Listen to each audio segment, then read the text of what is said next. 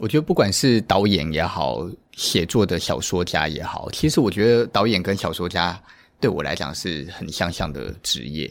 他们都是讲故事的人，所以他们在讲故事的过程当中，他们有一个很重要、很重要的目标，就是要被看得懂。就你在你写作的能力再怎么花俏，再怎么厉害，别人看不懂你的故事就看不懂。那我觉得传达的目的，其实真的就是为了要被看懂。就像你刚刚在讲，在车上，在车上那部电影，应该已经称得上算是近几年来也算称得上是闷到极限的电影之一了吧？有够闷的。你虽然看的，你虽然好觉得好看的人，就会觉得很好看，因为会埋入导演所铺陈的事件里面。然后，但是在这个事件里面，他每一个演员的演技。表达说真的，又都很又蛮又都蛮压抑跟内敛的。所以，例如你从头到尾你是看不见，你是看不见男主角他到底在想什么，你看不透，说他叫做怨恨吗？还是他是难过吗？还是他是伤痛吗？他很爱吗？还是怎么样怎么样？我不知道你懂你懂我的意思吗？就是你是看不见这件事的，嗯。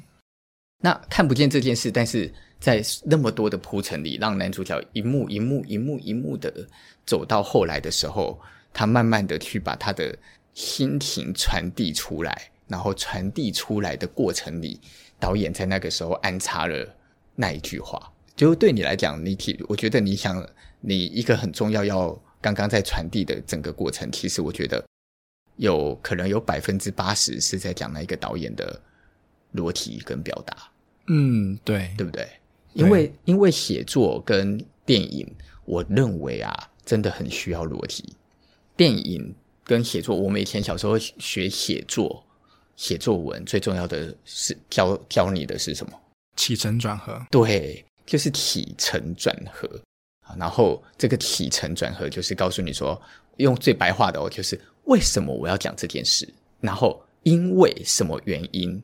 然后，所以怎样怎样怎样，所以我感受到了这件事的重要。然后到了转的时候，就是告诉人家说，嗯，呃，由于但是对，但是在什么样子的过程里，我体悟到了什么什么什么什么什么什么什么，所以。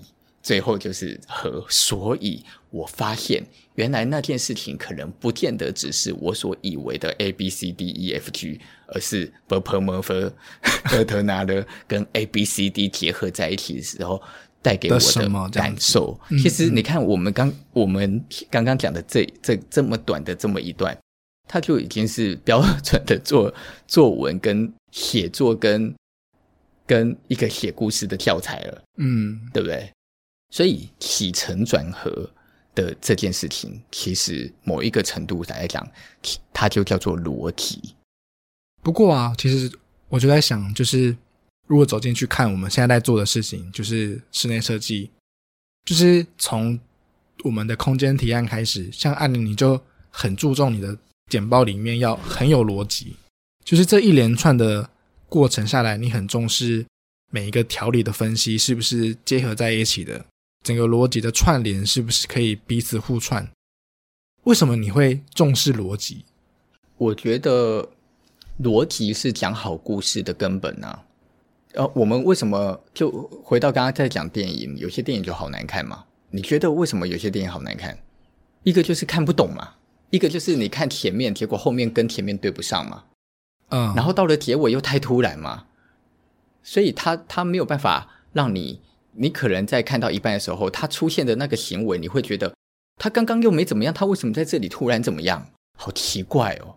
我们不是看很多影片跟电影，有的时候都有这种感受感觉。嗯，怎么男主角为什么在这里突然？他在前面都像个和善的人，他在这一段突然间大开杀戒，然后没有理由、没有原因、没有被交代，然后你就会突然觉得为什么是这样啊？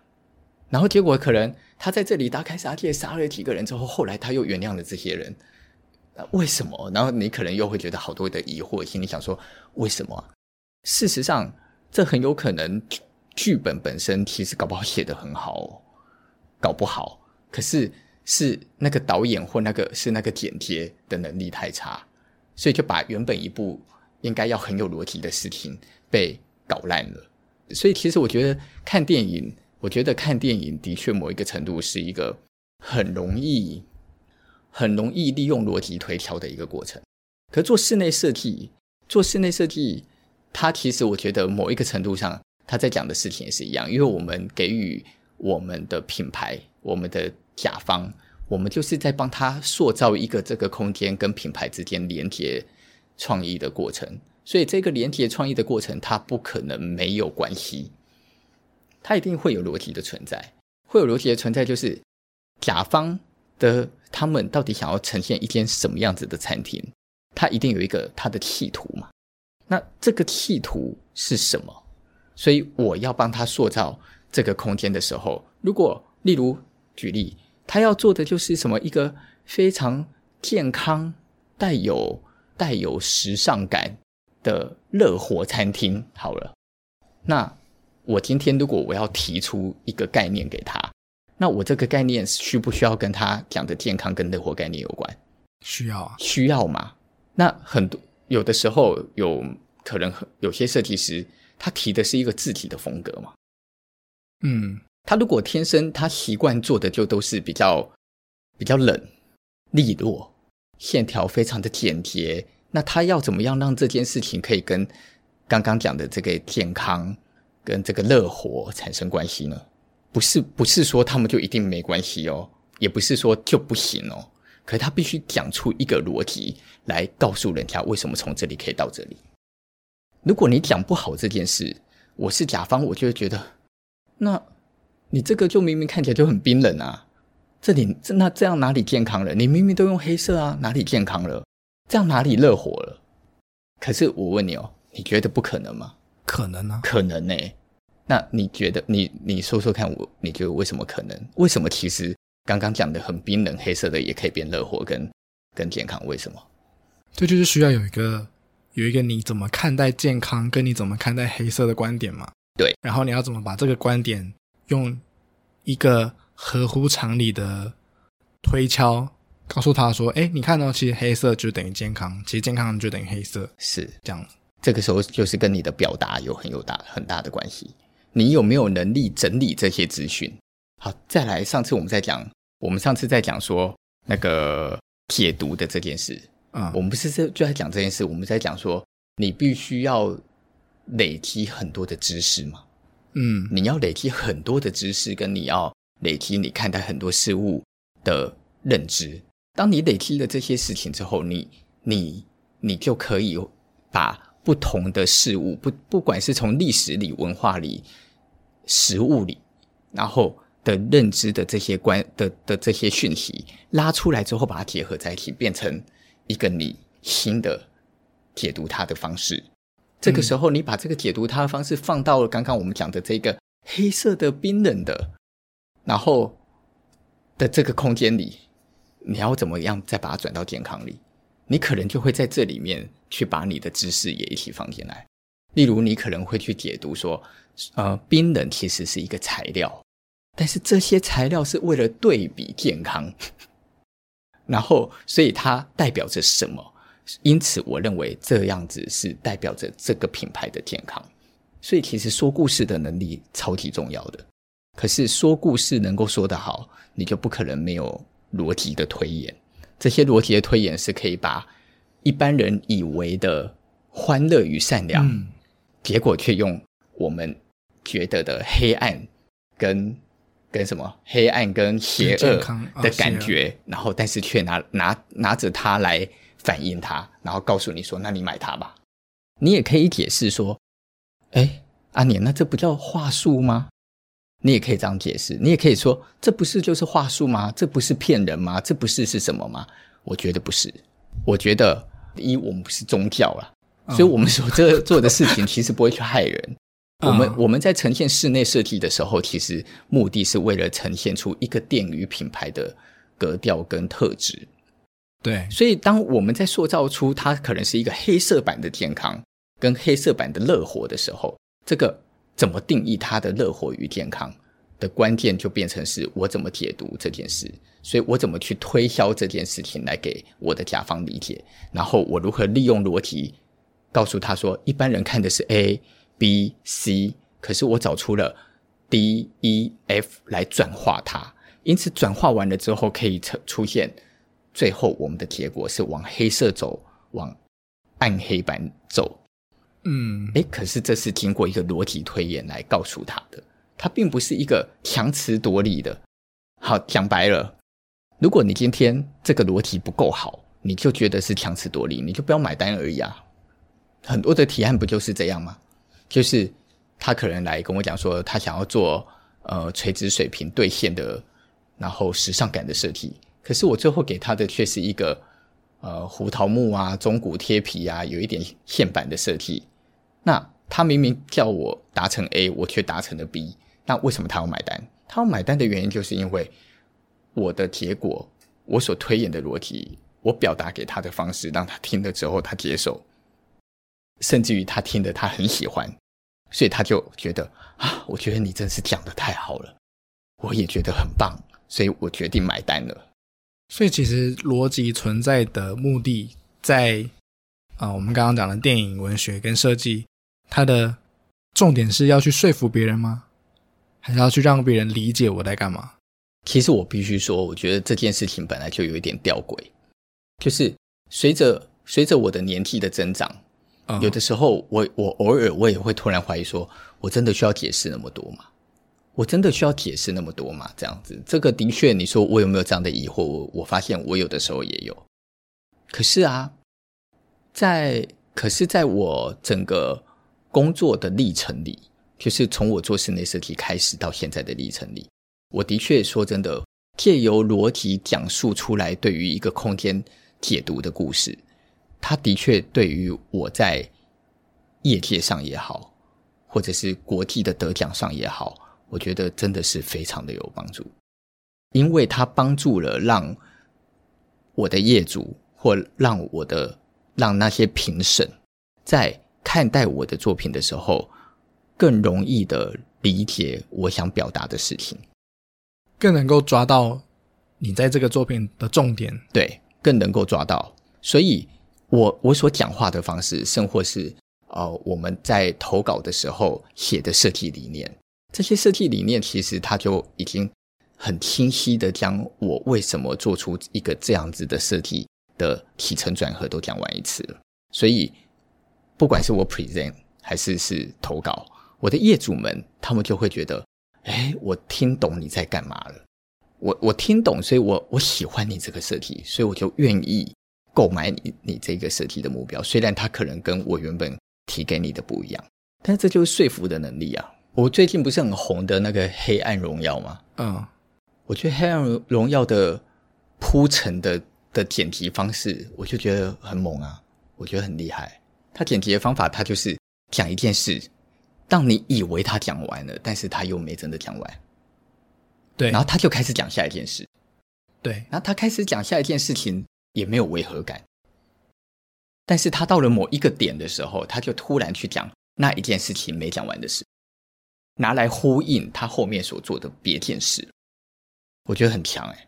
如果他是一口气把那一段都演完，才接下一段。那个戏剧张力就不见了。例如，他在，哎，这样好像会剧透吗？对，啊，先先不要好。好，那我要讲的事情是，对于一般人来讲，在看这个戏剧的时候，如果你没有一点点的敏感度，其实他这么样的铺陈，你完全都不会觉得哪里怪。但是你，你还是会在最后，他突然转到前面再去讲一次那件事的时候，你会有一种哇的感觉。嗯，可是说实在的，就算没有，那又怎么样？可是我觉得他们的剪贴跟编剧的厉害，就是在于这一个来回跳动的过程，它都是有目的的。这个来回跳动的过程，让某些事情的逻辑不是单一的线性，而是是互相串联的交错。哦，然后这个互相串联的交错，你就发现都有关系。如果今天只是单一的线性的逻辑的时候，诶，它就叫做它就叫做一条线的讲完一个故事而已。可是你就感觉不着不到说这里面的十个主角之间错综复杂的关联，原来在每一个细节里都可以互相串联的。这个就是我们之前在讲简报里的逻辑。我们那时候在讲简报，不是也在讲这件事？我说，我说单一讲一个起承转合没什么难，可我讲完了起承转合之后，我如何把合的部分拉回来起，然后把转的部分拉回来承，然后但是互相串联都不会被打破，都不会被攻破。如果像以前在做简报，你还记得吗？做简报，嗯，你是不是简报完，我就会开始一直问问题，我就会开始问你说。嗯那为什么这里是讲的是这个？你前面讲的是什么？为什么搭不起来？为什么这里没有搭到？然后很多学同学们不是每一个都会这样，呃，嗯，对，哦，不知道为什么，嗯，这个就是因为逻辑不好啊，讲白了。但是当你把逻辑训练到一定的程度的时候，这些东西它就会相互都有都有关联。哎，我觉得你刚刚讲那个线性的逻辑跟乱穿式的逻辑，这蛮有趣的。所以一般。就以我来讲好了，我就觉得所谓的逻辑就是一个线性的过程，因为 A 所以 B，因为 B 所以 C，它是一个像铁轨这样，它是一个直线型的过程。嗯，但是像《黑暗荣耀》啊，或是一些比较厉害的编剧，它是 A C，然后 C 再算到 E，然后 E 再回 B，就是它这样子的乱窜，它也是有逻辑的。对，就他是因为。他是为了推进这个故事继续往前，然后去铺陈，对，把这里的一小段 A 拿到后面，把这里的 D 拿到前面。他是为了跳过 B 而跳过 B 的，他不是因为忘记有 B，所以他没有把它摆上来。对，我觉得这蛮有趣的。但是这个很花时间，嗯、就是说实在的，要做难的事，真的，真的，它就是是一个很需要累积知识跟时间去耗费的过程。我们如果把这个表达，因为我们刚刚几乎。因为今天在讲这个表达的事情，还有这个逻辑的事情，我们其实是把它的范围拉得很广的。嗯，这个表达以及逻辑，它已经连接，几乎可以被连接到品牌，被连接到广告，被连接到各个范围去了。你看这样讲，如果今天无印良品，无印良品给你什么感觉？很居家日式，然后很简约、很舒服的感觉。哎，对，所以无印良品的广告。如果出现夜店，你会觉得搭吗？不行啊，违和到不行，这叫做没有逻辑嘛。嗯，所以他今天如果拍了一个广告，是一个穿短裙然后很辣的的美少女，然后化浓妆就穿无印良品的拖鞋在夜店里跳舞，不管这个画面拍的再怎么好看，你都还是会觉得这就不是无印良品啊，这没有逻辑啊。所以裸体这件事情，它是可以被运用到各个。各个方面的，它是在每一件事情里，它都可以被反映的。等于每一个表达、每一个传递一件事情，都有它的因果关系。对，所以如果如果你要让你的逻辑正确，你就是不停的要检视你前面写过的因果嘛，你才可以让它越来越清楚啊。不合理，其实就是在这整件事，今天的这整件事里，其实算算是一个很重要的关键，因为你要让你的表达合理。但是你的表达怎么样让大家觉得精彩，又是另外一件事。我我很有逻辑，我可以忠诚的表达出来，这也这就已经是基本的能力。但是我如何有逻辑，但是我表达的时候又可以把这个逻辑相互串联，然后塑造出一个很难攻破的一个的一个叙事，然后这个叙事它就会变得更有价值。所以，例如。我们在讲在车上也好，或者是刚刚在讲《黑暗荣耀》也好，它本身他们都是他们是用了两种不一样的非线性的方法在表达这些电影，可是这个表达出来的戏剧张力，都可以让你在某一刻的时候感受到强烈的震撼。所以在车上所有的平铺直述，都为了最后在某几个关键的的回应的时候，让你感觉到有一种觉得内心被撞撞击一下的那个过程。黑暗荣耀也是，它在每一集的某一个时段，就会突突然的出现某一个画面，让你心里有一种觉得，嗯，这是什么啊？原来是这样的一种惊喜感。这种惊喜感就就是我们讲的引人入胜啊。例如，我我觉得一定很多人都听过很多的演讲，那我觉得我们应该都不不否认。例如我自己，我就觉得蒋勋老师的演讲真的就是。会让引人入胜，而且是精彩的。然后他他的演讲当然都有某一种他想传递的讯息，然后那个讯息我觉得就已经跟他这个人很像了。但是他不管拿哪一个题目来讲述一个类似他想表达的事，你依然都还是会觉得哇，好厉害哦，就是会很想继续听下去。那就像那个谁谢哲青。谢哲青的演讲也是，你会在他的演讲里感受到他的知识的丰富度，然后他懂得如何将他知识的丰富度串联到他想谈的主题哦。这有的时候他切进去讲这件事的时候，你在某一天还会想说这跟题目有什么关系？可最后讲完，完全是连在一起的。嗯，哎，这种的深度，他他已经就是取决于跟一个人之间有厚度的关联。可是有一种人的演讲是这样，有很多华丽的词汇。然后有很多你没看过的书里面写的文字，他把每件事情都用很复杂，不要讲复杂，都用被修饰过的词语，然后再表达那些事。可是当你真正看见他的作品，或你真正看到他给予你看的画面的时候，你却无感。那个时候，你就会突然有一种，你突然有一种空洞感。可是，是不是每一个人都可以感受到？我认为不见得。可能对于所谓的普罗大众，对于一般普罗大众，他对于某一种类型的东西的知识含量还没有达到一定的水准的时候，他可能就不会很明显感觉到说，哇，原来这个人很空洞。诶，但这跟逻辑跟表达没关吧？只是单纯就是他过度华丽。我不确定，太 over 了这样子。我不确定，我不确定，我不觉得他太 over，我也没有到觉得这个人太 over，我也没有觉得到他们的演讲真的很糟。可是我就是觉得有点可惜的是，他没有办法，就是他让我感受到看到了，我看到了破绽与缺点。但是我不知道这是他的，这代表着是他的逻辑不好吗？还是也许不是他逻辑不好，是他真的作品不好？我觉得好的逻辑与表达不代表为了一直去强调自己厉害。我觉得不是，我觉得我的设计它可以只是中等。也许我就是一个中等的人，就像我觉得，比起例如比起蒋勋老师，我觉得我的演讲一定就是比蒋勋老师弱，这有什么好讨论的？对，对于现在的我来讲，我觉得我就是这么认为啊。但但是，我想不想以后跟他一样厉害？我想，所以我会继续努力的，这没有问题。但是现在的我，如果就是在这个频率上，就是在这个我的规格就还在这儿。那我就好好讲我这个规格的事就好了。但是我觉得我刚刚想讲的事情是，好，那假设我就是是一个中等，我的设计就是，假设我做的空间设计就都不是厉害的设计啦，然后我做的设计它就都是普遍人、普通人还可接受的设计啦。那我一样可以用我很棒的逻辑跟表达来告诉大家，我为什么做的是这样的事啊。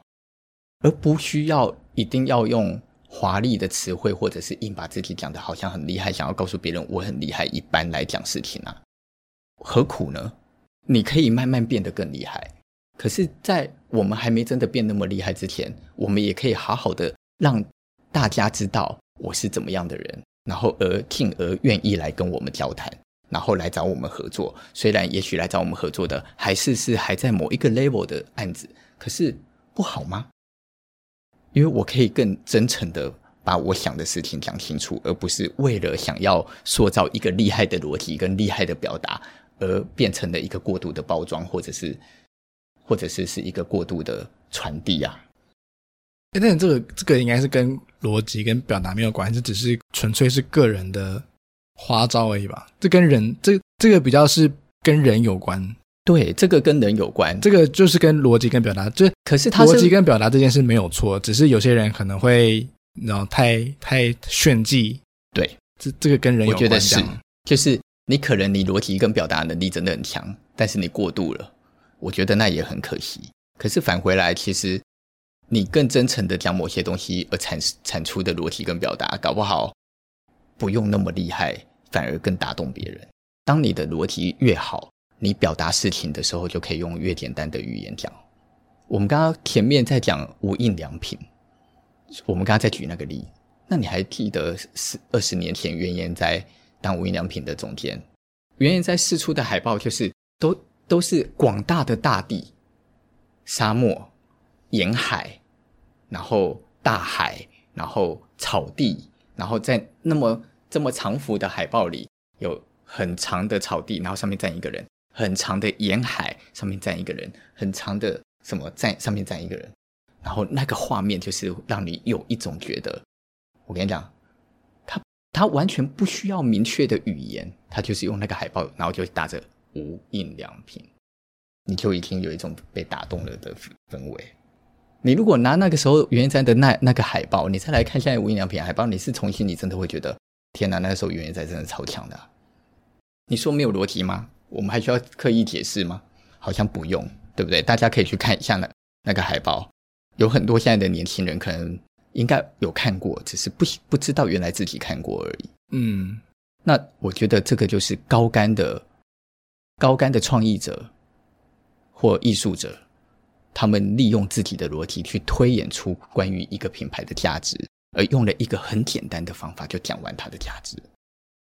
我不需要告诉你我用什么功法做做我的碗，做我的设计。我不需要一个一个告诉你这些设计有多好，重要吗？重要的是，我们就是这个样子。如果你觉得你也是这样的人，就来买我们的东西吧。嗯，这个就是高干到一个程度，他的逻辑已经内化到他的作品里面，是传递出来，已经不需要用他的嘴巴来解释了。这样子，对，我觉得真的是。